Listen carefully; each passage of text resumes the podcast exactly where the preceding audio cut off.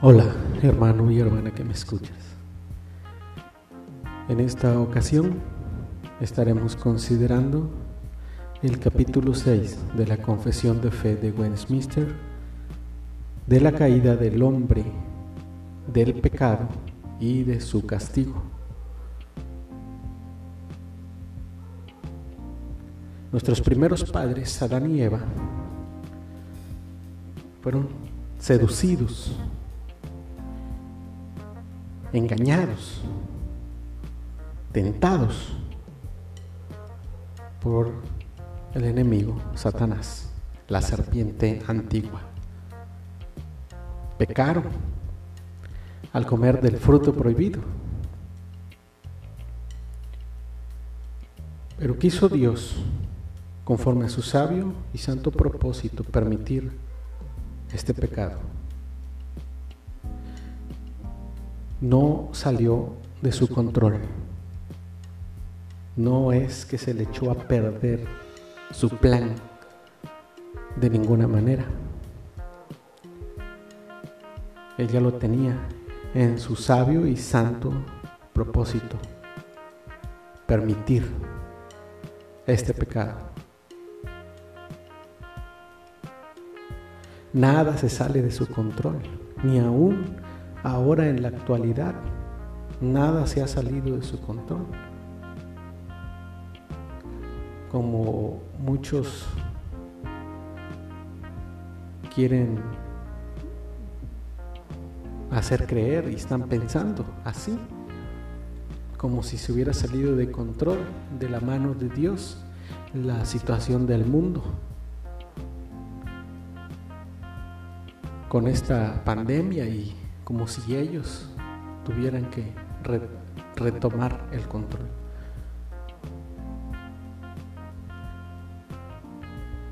Pero eso no es así. Nada ha escapado al control de Dios. Dios está al mando. Aunque pareciera que el enemigo va ganando, que las cosas malas van ganando, no es así todo está bajo el control de Dios y todo va avanzando conforme al propósito de Dios, hacia un fin, hacia una meta que Dios ha establecido. Y no es que porque el malo vaya ganando, los malos vayan ganando de ninguna manera. Entonces, Dios está al control. Hay que, hay que seguir confiando en Dios y hay que seguir las indicaciones de Dios y que Dios ha puesto eh, gente con sabiduría para que de eh, indicaciones, de instrucciones y que no es que el malo entonces esté ganando a través de ellos, o sea, de eso de ninguna manera. Así como ese primer pecado Dios lo permitió y lo hizo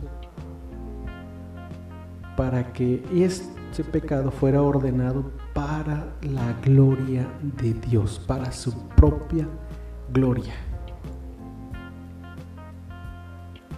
Porque de Él, por Él y para Él son todas las cosas, a Él sea la gloria. Romanos 11, 32 dice la palabra de Dios. Ahora, por ese primer pecado, nuestros, nuestros padres cayeron de la rectitud original con la que fueron creados esa, esa imagen de Dios fue distorsionada, fue manchada. Perdieron la comunión con Dios y por tanto se cumplió lo que Dios les había dicho. No coman de ese fruto prohibido porque el día que del coman ciertamente morirán. Físicamente no cayeron fulminados en ese instante que desobedecieron, pero fue cuestión de tiempo para que murieran físicamente. Pero lo que sí fue en ese instante, la muerte que sucedió en ese momento fue la muerte espiritual. Fueron alejados de la comunión con Dios. La muerte física fue cuestión de tiempo. Y fueron totalmente corrompidos en todas sus facultades, partes de el alma y del cuerpo. todo el ser humano quedó corrompido. No quedó medio corrompido. Toda su naturaleza quedó con una naturaleza pecaminosa. Siendo ellos el tronco de la raza humana, entonces la culpa de ese pecado y todas sus implicaciones son pasadas a su descendencia. Su descendencia, una naturaleza pecaminosa, es transmitido hacia ellas la muerte espiritual y la muerte física. Eso es, ¿verdad? La herencia a sus descendientes hasta el día de hoy. Nacemos siendo pecadores, no, es que nazca bueno eh, la persona, el hombre, la mujer, no es que nazca siendo bueno ¿no? Nace ya siendo un pecador. Por eso su inclinación es hacia el pecado, no es hacia buscar a Dios desde niño. Como lo hemos visto siempre y lo vemos hoy en día, ¿verdad? Desde niño, no es que el niño quiera buscar a Dios, no, no quiere. Menos si está metido con el entretenimiento de hoy en día. Computadoras, tablets, celulares, videojuegos, videos, todo ese entretenimiento. Pues no quiere buscar a Dios. Pero esa es una naturaleza pecaminosa. Y al ser humano, pues ya de adulto también, ya ni se diga, no quiere buscar a Dios. Esa es la naturaleza pecaminosa. Entonces por esa corrupción original eh, estamos los seres humanos impedidos, incapaces, opuestos a todo bien y enteramente inclinados a hacer el mal. Y de ahí proceden todas nuestras transgresiones que hacemos. Esa corrupción de la naturaleza permanece con nosotros durante toda nuestra vida. Toda nuestra vida tenemos que tener esa naturaleza pecaminosa, esa naturaleza corrompida. Cuando somos alcanzados para salvación por Cristo Jesús, entonces hay un cambio. Él cambia esa disposición del alma hacia lo malo para que entonces ahora sí quiera buscar a Dios, para, que ahora sí quiera alabar a Dios, para que ahora si quiera servir a Dios, para que ahora si quiera conocer a Dios. cuando es alcanzado? En Cristo Jesús. Entonces es amortiguado esa naturaleza pecaminosa por la fe en Cristo Jesús.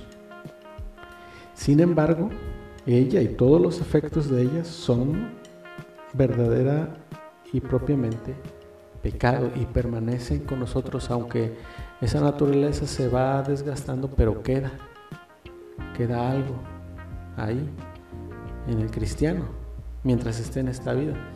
No es que ya completamente ya no tenga ninguna inclinación al pecado, todavía tiene. Porque esa naturaleza pecaminosa se va desgastando, pero todavía va quedando ahí residuos de ella. Y eso solamente hasta que ya esté en la glorificación con Cristo, entonces sí ya no va a tener nada de naturaleza pecaminosa. hasta que se ha llevado a la presencia de Dios. Entonces, todo pecado, ya sea del pecado original o el, pecado que se comete hoy en día, es una transgresión de la ley de Dios y contraria a la ley de Dios. Por su propia naturaleza trae culpabilidad sobre el hombre pecador, por lo que queda el hombre bajo la ira de Dios y de la maldición de la ley. Por lo tanto, sujeto a la miserable paga del pecado que es la muerte. Y con todas las miserias espirituales y de este mundo y eternas. Solamente por Cristo es que se puede librar de eso.